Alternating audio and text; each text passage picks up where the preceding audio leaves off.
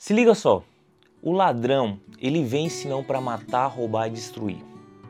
Eu, porém, vim para que vocês tenham vida e vida com abundância. Quem fala isso não é o Eduardo. Quem está falando isso é Jesus Cristo de Nazaré. Essa história está relatada, essa fala de Jesus é relatada lá no capítulo 10, versículo 10 de João. Quando Jesus fala isso, ele estava vindo de uma metáfora da qual as pessoas não tinham um, uma clareza, um entendimento.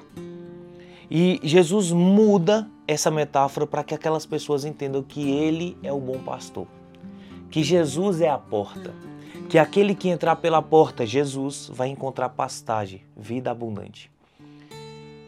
Que ladrão é esse do qual Jesus se refere aqui no versículo 10 de João 10? Quem é o como se proteger desse ladrão? Que vida abundante é essa da qual Jesus fala também aqui, no, logo no final do versículo 10?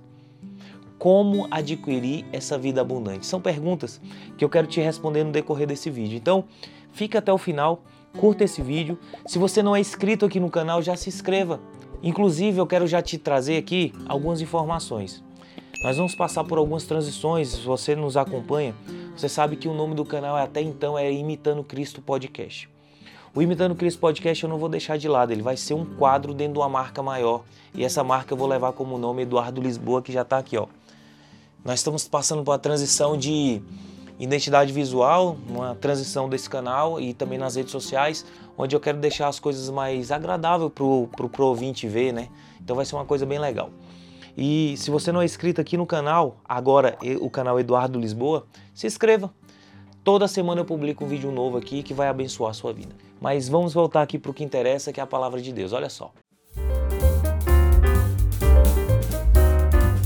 Jesus, quando ele fala isso, aqui em João 10,10, 10, sobre a questão do ladrão, que ele vem senão para matar, roubar, destruir, é bem verdade que muita gente utiliza esse versículo de forma equivocada e troca o nome ladrão por diabo. Muitos vão dizer aí que o diabo veio para matar, roubar, destruir. Quem nunca já ouviu isso, né? Inclusive, eu já ouvi tanto isso que na minha cabeça na Bíblia estava exatamente assim, que o diabo vem senão para matar, roubar destruir, mas não é isso. Jesus em nenhum momento ele falou que o diabo veio. Ele fala sobre o ladrão. E essa história vai trazer muitos ensinamentos espetaculares para a nossa vida.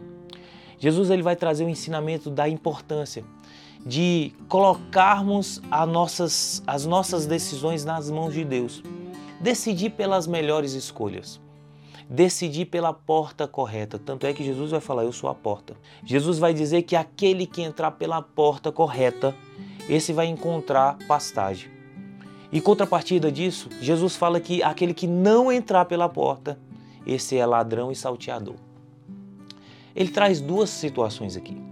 Quando ele fala que aquele que não entrar pela porta é ladrão e salteador, ele está se referindo a um curral, ao aprisco. O aprisco é uma espécie de um curral onde as ovelhas ficavam. Um aprisco ele só existe uma entrada e uma saída, é uma porta. Por essa porta onde os, o pastor pastoreia as ovelhas, ele leva as ovelhas para dentro do, do aprisco, um local de proteção. E por essa mesma porta, ele tira aquelas ovelhas do aprisco e leva até a pastagem. Quando Jesus fala que aquele que não entrar pela porta não é ovelha. Aquele que não entrar pela porta e entrar por qualquer que seja o outro lugar, pulando a cerca ou qualquer que seja o outro lugar, esse é ladrão salteador. Aquele que não entra pela porta, ele está mal intencionado. Aquele que não entra pela porta e pula uma cerca, ele está com a intenção de roubar aquelas ovelhas ou ferir aquelas ovelhas. E aí, onde eu até entendo o porquê que as pessoas trocam a palavra ladrão por, pelo diabo, porque essa característica de matar, roubar e destruir, embora seja de ladrão e salteador, também é característica do diabo. Ele quer roubar a nossa alegria.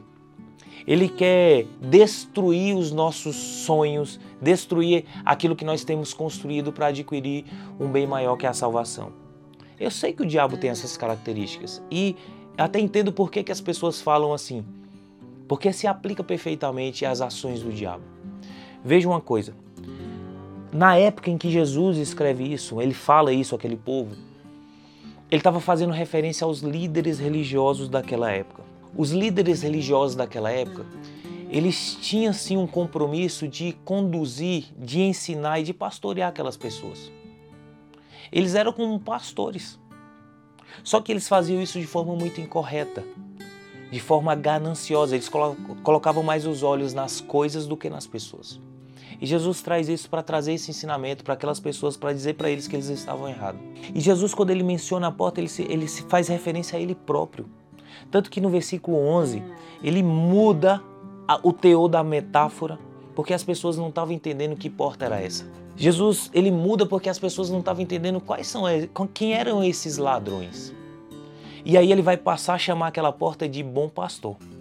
No versículo 11 ele vai dizer: Eu sou o bom pastor. E, e ele complementa dizendo: o bom pastor ele é capaz de dar sua própria vida pelas ovelhas. Os líderes religiosos daquela época não davam vida pelas ovelhas. Sabe por quê? Porque nesse contexto aqui, ele, Jesus também vai dizer que esses, esses que não eram compromissados com a proteção e ensinamento e, e, e para conduzir as ovelhas, quando eles viam um leão ou um urso, eles largavam para lá.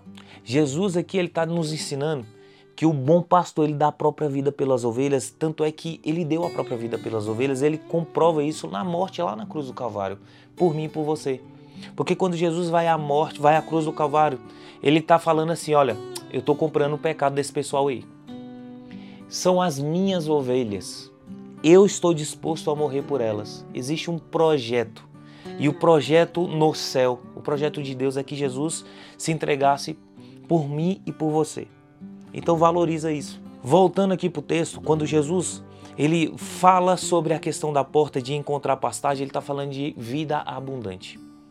E para responder a pergunta, do qual eu, eu, mencionei lá no início, que vida abundante é essa? É justamente isso. É você estar protegido debaixo das asas de Jesus. É você ser conduzido por Jesus. Inclusive, Jesus vai falar nesse mesmo contexto que o pastor ele conhece as suas ovelhas. Ele sabe das dificuldades de cada um. Ele sabe onde nós somos fracos. E ele vai sempre ali tratar com cuidado para que, possa, para que ele possa nos conduzir a essa porta, até essa pastagem. E essa pastagem do qual Jesus se refere aqui, ele está fazendo menção à salvação. Ele está fazendo menção ao grande objetivo de todos nós, que é adquirir a salvação através de Jesus. Só adquire a salvação aquele que passar pela porta, e essa porta é Jesus. Só adquire a vida abundante aquele que ouvir a voz de Deus, porque ele diz: Olha, o bom pastor conhece suas ovelhas, mas as ovelhas também conhecem a voz do seu pastor. O ladrão, quando ele pula o aprisco para roubar aquelas ovelhas, roubar os sonhos daquelas ovelhas, roubar os projetos daquelas ovelhas. Você está me entendendo o que eu estou dizendo? Estou falando para nós. Nós somos a ovelha de Jesus. E enquanto ovelhas, nós somos o tempo todo bombardeados e estamos sujeitos a serem atacados pelo ladrão e salteador. E para que isso não aconteça, é necessário a gente sempre estar de ouvidos atentos à voz de Deus. Estarem em obediência ao ao direcionamento de Jesus, porque o pastor ele vai direcionar as ovelhas. Então, entra pela porta, Jesus. Sai pela porta, Jesus. Encontre pastagem que é a vida abundante. Amém? A vida abundante da qual Jesus fala que é justamente essa. É o resultado da obediência e de ouvir a voz de Deus. Para você ter uma vida abundante é necessário você se posicionar e ter sempre em mente que o objetivo principal é obedecer.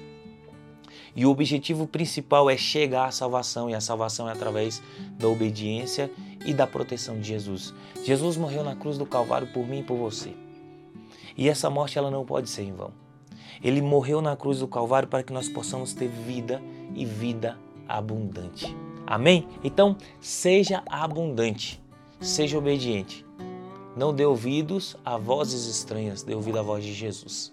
Que Deus abençoe sua vida. Se você gostou desse conteúdo, curta esse vídeo, compartilha e vai lá nas redes sociais, segue lá no Instagram Eduardo Lisboa underline oficial. Segue também lá no, no, TikTok e no Facebook. Lá eu vou trazer algumas explicações dessa transição e eu tenho certeza que tudo isso é para entregar um melhor conteúdo para você e para abençoar a sua vida. Que Deus abençoe e até a próxima.